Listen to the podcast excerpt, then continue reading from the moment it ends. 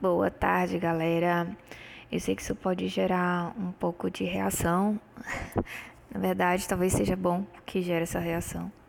Então, vou fazer uma breve, uma breve não, uma longa reflexão aqui. Vou ler um texto que eu produzi e eu espero que isso possa gerar muitas perguntas entre vocês. Eu não sou economista, nem do mundo financeiro, e mesmo assim, vendo as transformações de todas as situações ocorridas no período pandêmico, vejo muitas situações que importaram em total endividamento de boa parte da sociedade. Mesmo grandes nomes no mercado precisaram se refazer ou se reestruturar. Muitos perderam bens. O patrimônio não tem mais o mesmo valor. Os juros e preços decorrentes de inflação são aterrorizantes. Muitos muitos ainda tentam manter suas atividades habituais, mas há uma diferença, cada um em seu tempo. Cada um de acordo com o seu estado social e a sua qualidade de vida já reduzida, precisam de um impulso para alcançar um trabalho digno.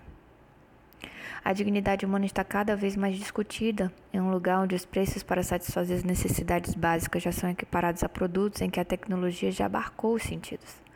Onde o alimento implica em pessoas precisarem se alimentar do lixo, sem se preocupar com a, com a deterioração, vermes e o contato de patógenos que nos fazem tanto mal, e simplesmente levar para casa para não deixar seu ente querido morrer de fome. Onde o transporte está tão caro que é melhor fazer caminhada, onde a água pode estar contaminada, como é o caso de tantos lugares com coliformes fecais em grande quantidade que deveria ser proibido entrar naquela água. Mas é o que vem no encanamento de casa. É o lazer que está à disposição da população. Nosso clima, nossa alimentação, nossa fauna, flora, cultura, trabalho, moradia, saúde, direitos básicos garantidos constitucionalmente estão à mercê de uma destruição. Espero eu que seja para prevalecer e recriar valores, e que eles sejam de reestruturar nosso mundo e reinventar escolhas saudáveis e que nos levarão a um lugar melhor e mais feliz. Porém, para que seja possível pensar em um mundo assim, é preciso rever o modus operandi do sistema pensativo da população, vulgo galera. Risos.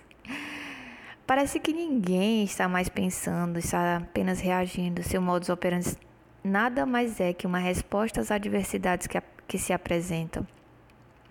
Nossa dignidade está maculada. Nosso povo sofre e morre de fome, frio e nos destroços de efeitos climáticos, destruições decorrentes da reação da natureza. As nossas ações infundadas. Ah, tá. Então eu só reajo. Estou, eu estou ensinando a natureza apenas a reagir? Sim, uma energia que impacta em outra. Tudo é energia. A verdade é que eu não mantive o foco da conversa inicial, afinal, o objetivo desse texto era inicialmente se apresentar uma proposta para reduzir ou perdoar grandes dívidas da população com algum trabalho comunitário em prol da, da própria população. Uma dívida acumulando não ajuda o nosso estado, não ajuda o nosso município, não vai molhar a mão do corrupto, não gera emprego, não gera renda, aumenta juros, aumenta inflação, aumenta desemprego, aumenta violência e inconsistência, aumenta dor e sofrimento. Parece uma ideia irreal e sei que não é possível manter três poderes e toda a estrutura de servidores públicos sem a renda possibilitada pelo contribuinte. Sei que essa ideia vai parecer utópica e conflitar com os interesses de sei lá quantos milhões de pessoas. Mas se o Estado, o município, o país ou o mundo todo pudesse pensar e agir em prol de todo, do todo, será que isso realmente geraria algum problema?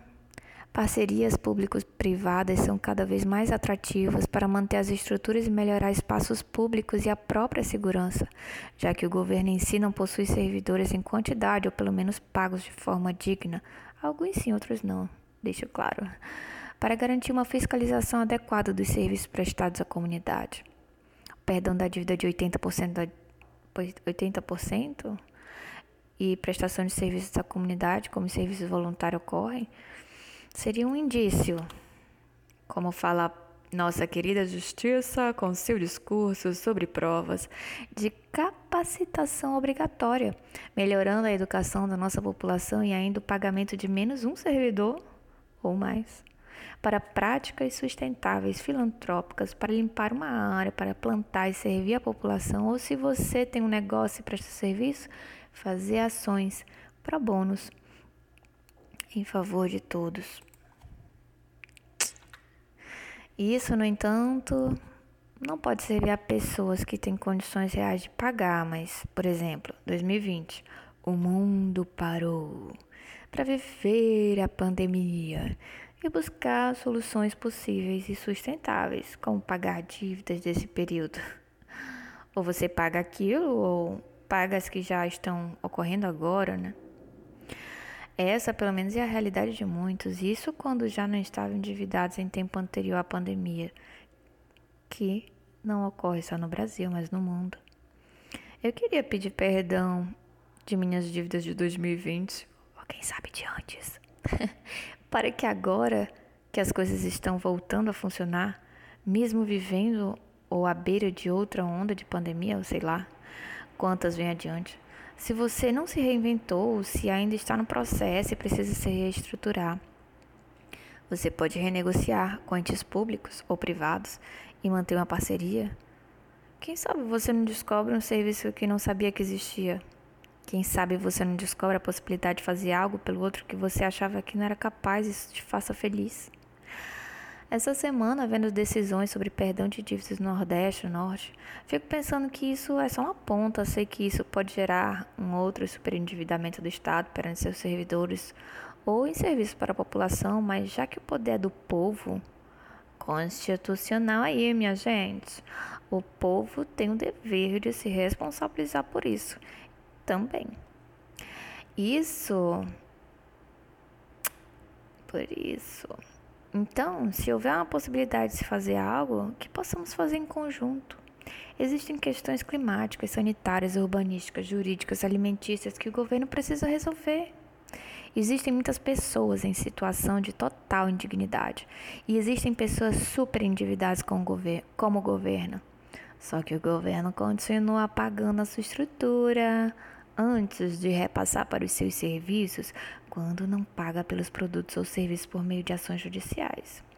Fica a reflexão.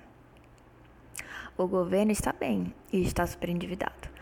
A lei protege o salário do trabalhador até o montante de 70%. Pode penhorar a 30%, tá espertinho. Isso é no Brasil. Mas o superendividado acaba desempregado, porque só em viver ele já tem que pagar algum tributo para se manter trabalhando. Ou neste mundo digital, alguém consegue se manter em condição humana digna sem um celular para estar conectado e ter algum serviço à sua, à sua disposição. É. E eu falo isso porque quando nos vimos presos em casa por conta da pandemia, não havia outro jeito. O médico avaliava pelo celular, o supermercado, a farmácia, o pagamento das contas. E quem não tinha como comprar um celular? E quem não sabia ler e escrever? Eles sabiam mexer no celular? Deixa eu esclarecer. Até hoje eu aprendo alguma coisa nova no celular ou aplicativos, e as pessoas com mais idade estão com mais dificuldade ainda.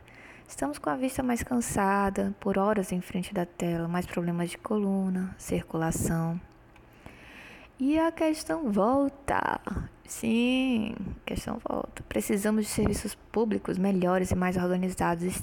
Existem pessoas extremamente capazes, com força de vontade para trabalhar, com um extenso currículo e fazendo trabalhos nem sempre correspondentes a seu extenso conhecimento. Mas eles precisam pagar as contas e preferem trabalhar a pensar. E outros nem conseguem uma parceria, um perdão da dívida, uma prestação, de, uma prestação de serviço, um trabalho em favor do todo, plantar uma árvore, organizar eventos. Sua empresa tem material de som, presta serviços de computação, ficou parada no ano de 2020, o material está empilhado, né? Não conseguiu nem vender para pagar as contas, adoeceu, não conseguiu trabalhar no ano de 2020. Ou, com tudo fechado, você não podia exercer sua profissão. Tinha que cuidar de um parente acamado, criança pequena. Mas você quer limpar o seu nome, quer construir uma vida melhor e mais digna e precisa pagar as contas. Mas quando você parcela, vem outro ano e você nem terminou aquele. Ah, tenho refis. E você não, não consegue honrar porque alguém adoece, seu empregado morre, o que o, que o Criador não permita. Uma chuva acabou com os móveis de, de sua empresa. Vamos pensar em soluções que tornem possíveis a reconstruir nossa imagem, nossa dignidade, nossa honra, nossa saúde, moradia. Algo que nos permita ser uma pessoa melhor e que não seja apenas um sonho. Afinal, o artigo 5 da Constituição Federal do Brasil está aí, meu bem, e ela não é só um papel. Escrito com palavras miúdas. Qual é a explicação para um tornado que passa nos Estados Unidos e acaba com tudo de uma família e toda a comunidade se reúne e constrói uma casa para aquela família ou uns ajudam os outros. Qual a explicação para isso? Qual a explicação de empréstimos exorbitantes entre países serem perdoados e isso não poder ser visto no nosso microsistema? Ai, que loucura falar tudo isso. Science. Então, uma parceria público-privada em que uma empresa quer ajeitar uma praça, porque isso vai ajudar o empreendimento a vender mais. Se a praça que é pública estiver mais bonita, limpa e segura, não vai ajudar? Tenho uma dívida de CMS, mas presto serviço de marketing. Não posso auxiliar, não posso ajudar, auxiliar a instaurar um sistema, um projeto para o governo em favor de toda a comunidade? Se isso tudo é possível, que não somos capazes de fazer, o que você pode oferecer, no que você pode ser melhor, de que forma você poderia ser útil e qual é a questão que você precisa resolver? Quantos menos processos assolando o judiciário reduziria? Quantas pessoas poderiam se sentir importantes? Quantas pessoas procurariam mais qualificação? De que forma poderíamos melhorar e mudar o mundo? Essa é a reflexão de hoje, dia 25 de 11 de 2021. Eu espero que isso possa fazer você refletir um pouco. Obrigada, gente. Até o próximo episódio do nosso podcast.